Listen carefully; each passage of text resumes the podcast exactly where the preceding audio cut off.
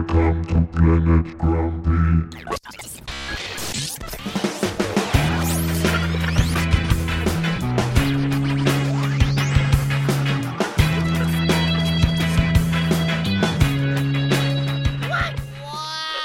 Willkommen auf Planet Grumpy.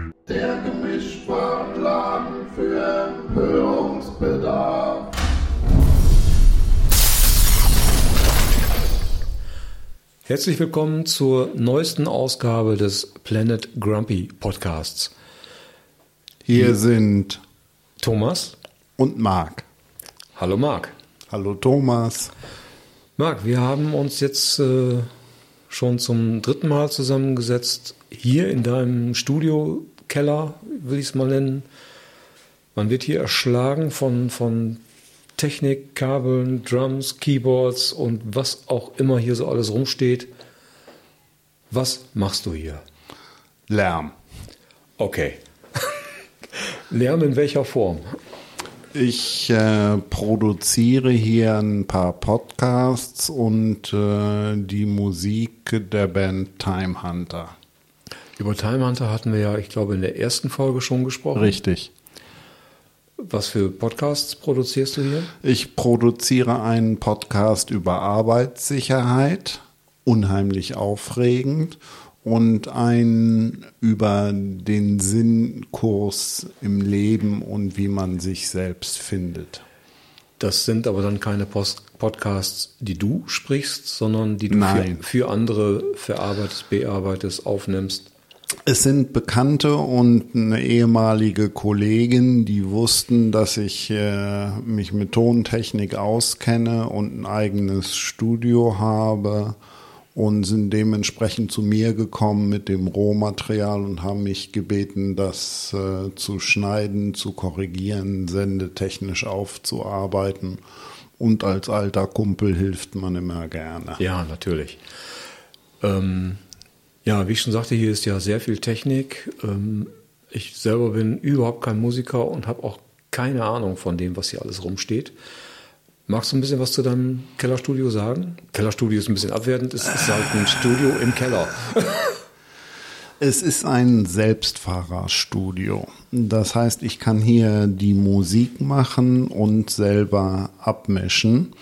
Und äh, es ist komplett auf Linkshändigkeit äh, ausgelegt, so dass ich äh, alles mit der linken Hand machen kann.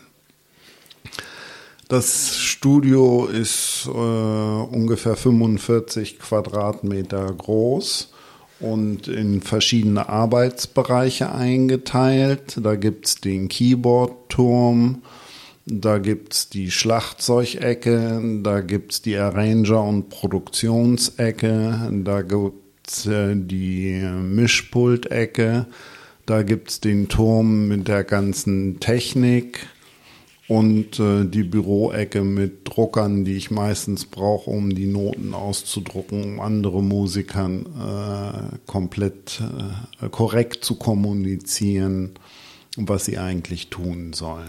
Das heißt, du empfängst hier Musiker in deinem Studio? Ja. Okay. Was, was spielen die dann ein oder mit was für Instrumenten? Also ich kann ja auf den heutigen Synthesizern und Keyboards fast alle Instrumente selber machen. Die Drums sind händisch gespielt, dynamischer und lebendiger. Ähm, Gitarre kann ich äh, seit meiner Erkrankung äh, nicht mehr gut spielen und äh, ich habe ein Fable für Saxophon. Okay. Das heißt, wenn du, ähm, du schreibst dann auch und komponierst selber und holst dir dann einen Musiker, der das auf dem entsprechenden Instrument Genau. Ah, okay. Spannend. Und äh, die Rhythmik, äh, du siehst da zu deiner Linken ein paar Drumpads. Die sind an einen Triggerkonverter angeschlossen. Das heißt, du trommelst ganz normal mit Stöcken auf Fellen. Äh, die werden elektronisch abgenommen, in Datenimpulse übersetzt und äh, an eins der tongebenden Instrumente gegeben. Damit sich das Ganze wie echt anhört. Ich meine, du kannst eine Trommel streicheln mit einem Besen oder du kannst mit einem Paukenschlägel richtig Rabums Ja. äh, draufhauen. Und diese Dynamik kannst du auf Keyboards nicht rüberbringen. Nur eine Trommel fühlt sich an wie eine Trommel. Hm, ja, klar, sehe ich ein. Und die Synthesizer sind halt äh, teilweise Schätzchen aus den äh, 70ern. Also ich schaue gerade auf das böse Tier, ein sehr verkannter digitaler Synthesizer. Das ist eine Ultranova.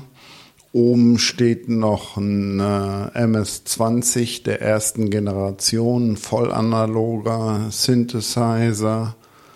Ähm, dann stehen diverse E-Pianos, Master Keyboards.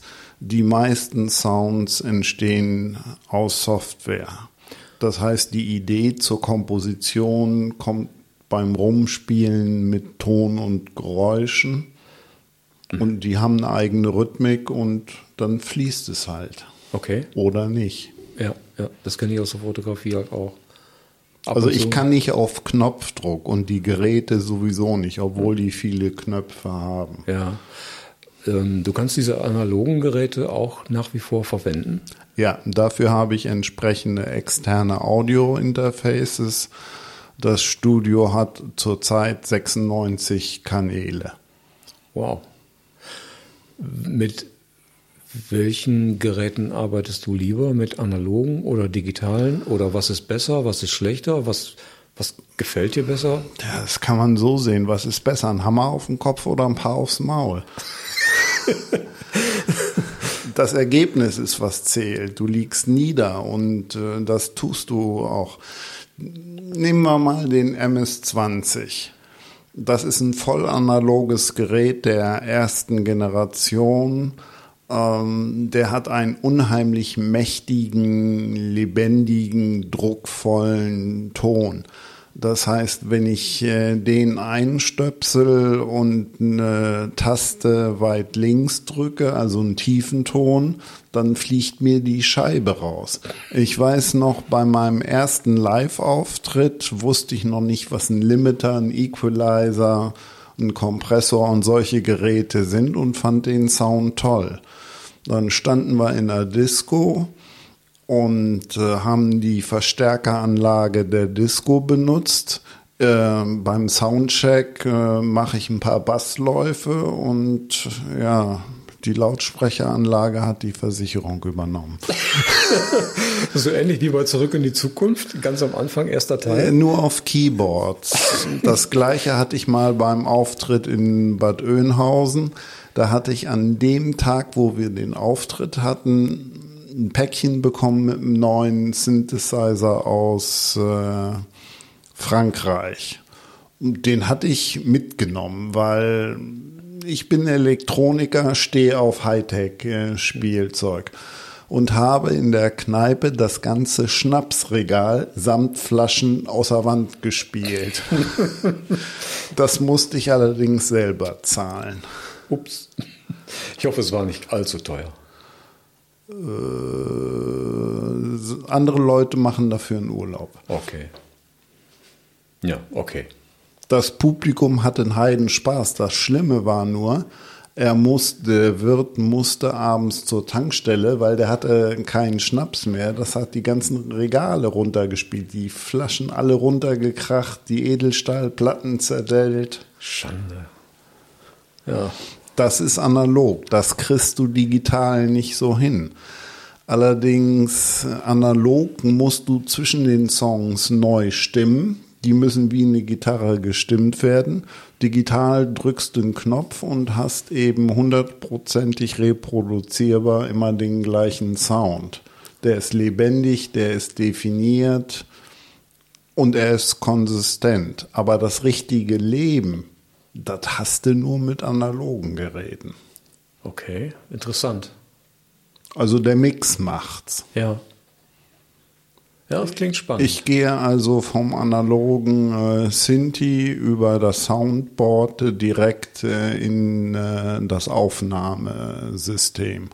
Und da spielt es keine Rolle mehr. Das wird so hoch digital aufgezeichnet, dass die Lebendigkeit und Wärme der analogen Instrumente rüberkommt. Und solche Instrumente wie Saxophon, Akustikgitarre, Querflöte werden über Mikrofone aufgenommen, landen auch wieder im Aufnahmesystem und sind dann digital. Okay, wie viel Zeit verbringst du hier in deinem Studio? Etwa acht bis zehn Stunden pro Tag. Aber du kommst nicht jeden Tag mit einer fertigen Platte raus. Also eine Songidee zu kriegen ist, wenn sie da ist, will sie raus. Das ist wie ein Pups. Die muss dann einfach raus. Und was ich festgestellt habe, ist, egal was ich mache, ich schneide immer mit, weil es könnte sein, dass man eine Idee hatte. Und das rohe Konzept eines Songs ist manchmal sogar an einem Vormittag fertig. Das Konzept, das ist dann noch kein Song. Das ist so eine Hör mal, wie findest du das Idee? Und dann kommt die Arbeit des Ausproduzierens, das Mixen, das Mastern und das Publizieren. Ja. Ja, okay. Stelle ich mir so ähnlich vor wie, wie, ein, wie ein Fotoprojekt halt. Das hat, man- da hat man ein fertiges Bild schon irgendwie im Kopf. So geht es mir jedenfalls. Und ähm, Ich muss habe gar nichts im Kopf. Ja, das wissen wir ich, ja.